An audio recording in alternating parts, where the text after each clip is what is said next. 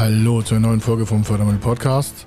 Und heute die EU-Förderbudgets und warum sind die eigentlich so hoch und wie hoch sind die eigentlich und gibt es und welche überhaupt in Deutschland und wie kann man das kombinieren und die Kofinanzierungsmittel auch dazu und welche Chancen bieten sich für Sie in der Zukunft für Ihre geplanten Investitionen in den verschiedenen Förderbereichen, damit Sie und Ihr Unternehmen eine schönere Zukunft für uns alle produzieren können. Also, da steigen wir gleich mal voll ein.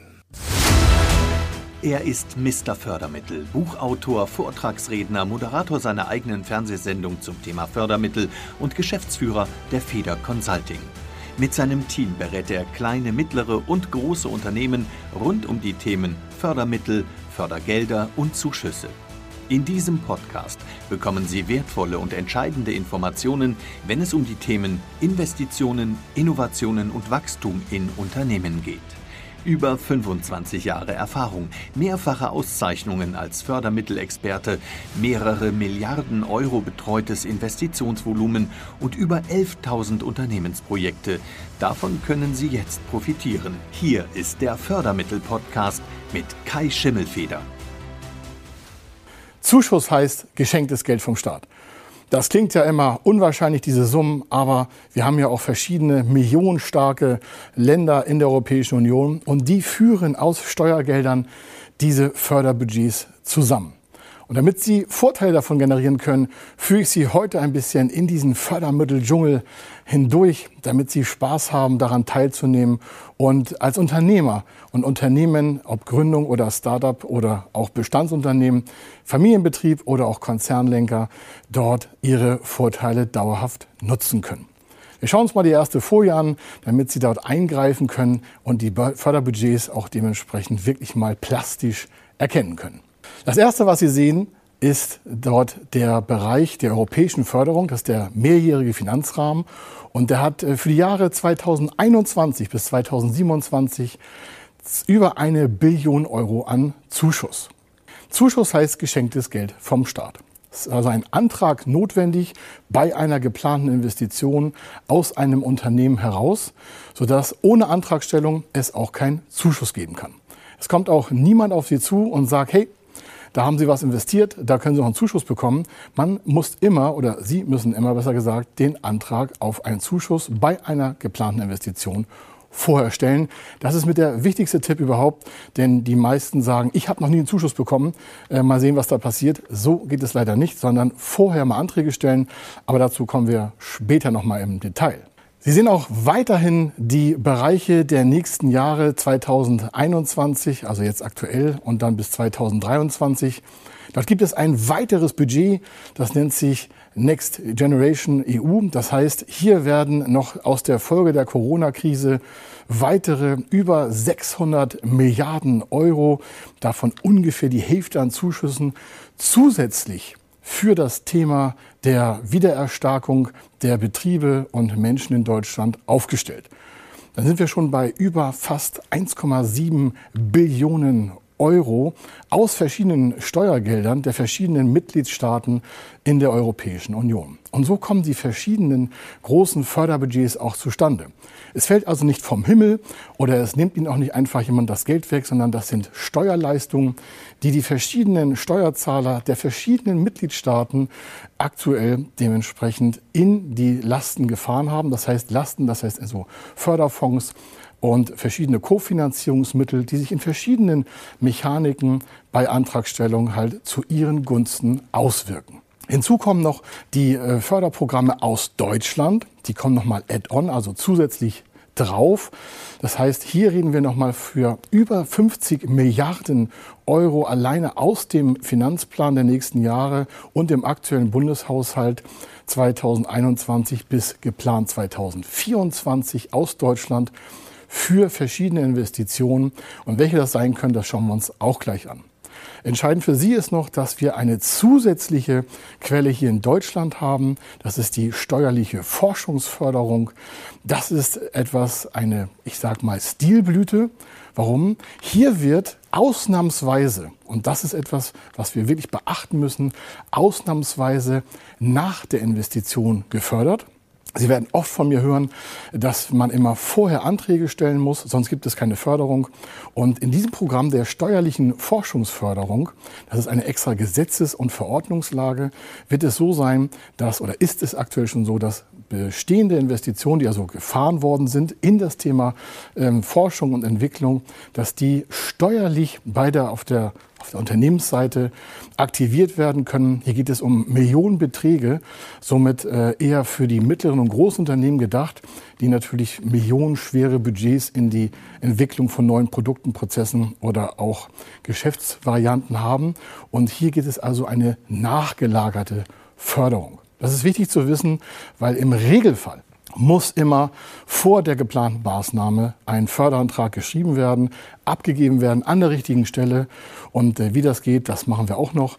Wichtig ist nur, dass Sie sich merken, bevor Sie investieren, aus einem dieser geplanten Investitionsvorlagen, die wir uns auch noch ansehen, muss der Antrag geschrieben und am besten auch schon positiv beschieden werden. Schauen wir uns mal die nächste Folie an. Hier sehen Sie verschiedene Bereiche, wenn Sie sich fragen, in was wird denn eigentlich gefördert? Hier sehen Sie Digitalisierung, Unternehmensnachfolge oder auch Gründung und Selbstständigkeit, künstliche Intelligenz oder auch natürlich das Thema Forschung, Entwicklung, Innovation bis hin zu Auslandsinvestierung und auch die Investition in verschiedene differente Bereiche wie das Thema der Umweltschützung und auch der Energieeffizienz. Das heißt, alles verschiedene Investitionsbereiche, die bei bestimmten Investitionsplanungen in die Förderung kommen.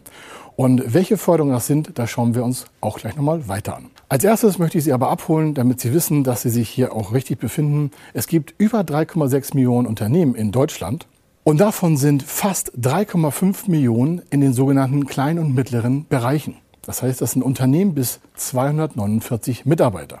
Und diese Unternehmen bis 249 Mitarbeiter sind der Kernbereich der europäischen Förderung. Das heißt, die meisten Förderprogramme, und davon gibt es über 5100 Stück, über 5100 Förderprogramme sind machbar.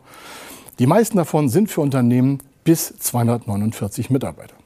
Wenn wir uns die nächste Folie anschauen, dann haben Sie hier einen Überblick, für welche Phasen Sie auch verschiedene Förderprogramme nutzen können.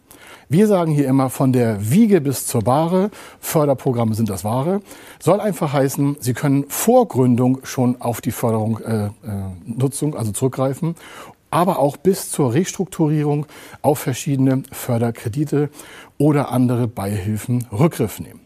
Warum macht man das? Das macht man A zur Arbeitsplatzerhaltung und B aber auch zum Wachstum von Unternehmen, zur Weitergestaltung und zur Sicherung der Arbeitsplätze und damit auch zur Sicherung der Wirtschaftsfaktoren in den jeweiligen Ländern, hier also in Deutschland.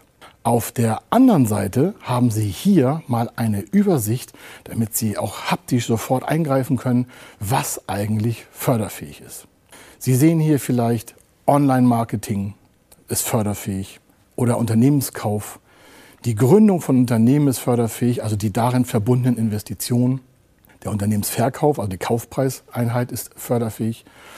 Wir haben Digitalisierung von Geschäftsprozessen. Das heißt, wenn Sie von analogen Geschäftsprozessen hin zur Digitalisierung, also von Automatisierungsprozessen hin, gibt es tolle Zuschussprogramme. Gehen wir noch mal weiteren darauf ein, wie Sie als Unternehmer Ihre Investitionen quasi kofinanziert aus den Mitteln der Europäischen Union oder aus den Mitteln der bundeshoheitlichen Förderprogramme besser darstellen können, damit auch wirtschaftlicher arbeiten können und damit natürlich auch viel zukunftsfähiger arbeiten können.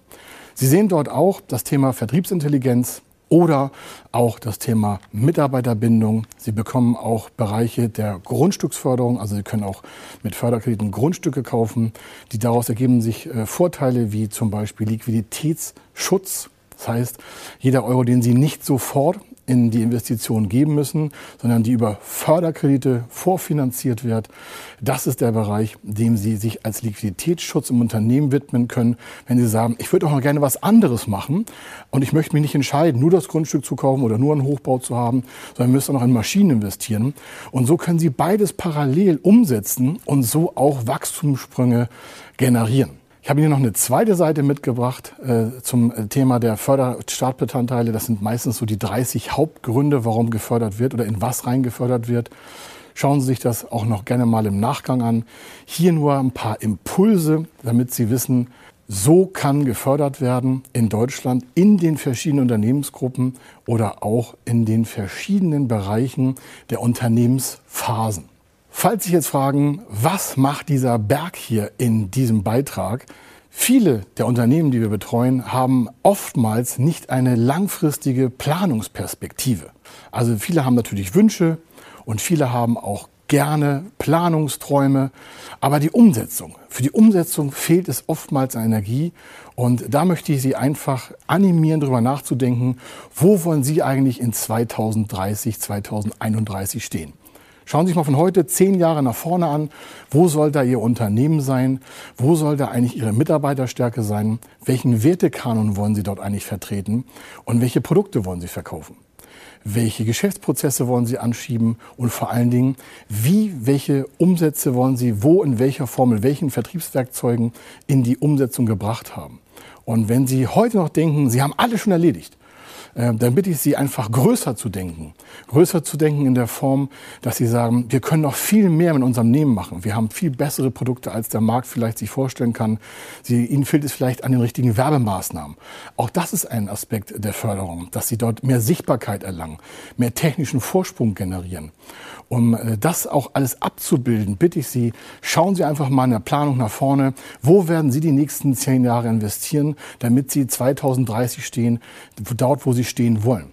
Das heißt, die Förderprogramme und Förderbudgets, die ich Ihnen hier angeteasert habe, also ein bisschen kurz vorgestellt habe, sind ja nur der erste Einschnittpunkt für ihre mögliche Unternehmenszukunft, in der sie Investitionen vorantreiben, um dann auch ihr Wachstum zu stärken oder auch die Marktposition auszubauen.